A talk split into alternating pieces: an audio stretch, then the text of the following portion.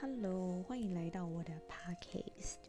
那今天是这个平台第一次亮相，所以其实我也没有要说什么，就是呃，在今今天就是用三分钟的时间跟大家聊聊跟分享，为什么会有这样的一个平台出现，跟这样的一个想法出现。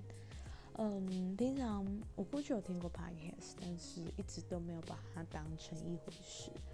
但是我今天在我的串流平台上面，就是我在听歌的时候，哎，它竟然播放的不是歌，而是 podcast。那我就觉得，哎，这个东西好像蛮有趣的，所以我就想说，我一开始以为是大人物啦，或是一些明星啊，或一些呃广播节目的人才能够用的一些方式。哎，后来发现不是，哎，好多人在这个平台上面分享自己的故事啊，或自己的心情啊，我觉得，哎，或许我也可以来做这件事情。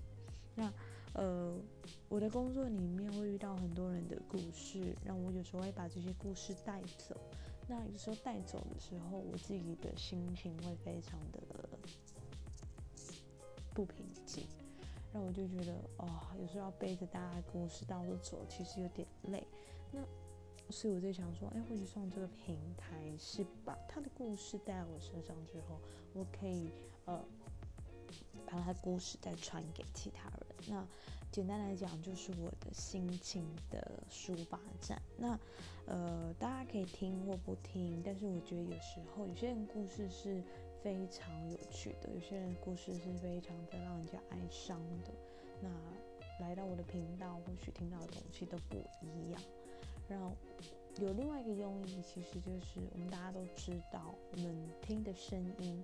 听到自己的声音其实是非常的怪的，就是我们听到声音是这样，但是从录音的一些平台，然后是从别人叙述你的声音，其实你都会发现，哎，哦，原来我的声音是这样。那我觉得这样反复听、反复听，其实也是一种让自己重新认识自己的感觉，重新认识在别人面前你呈现的样子到底是怎么样。所以我想说，嗯，来试试看。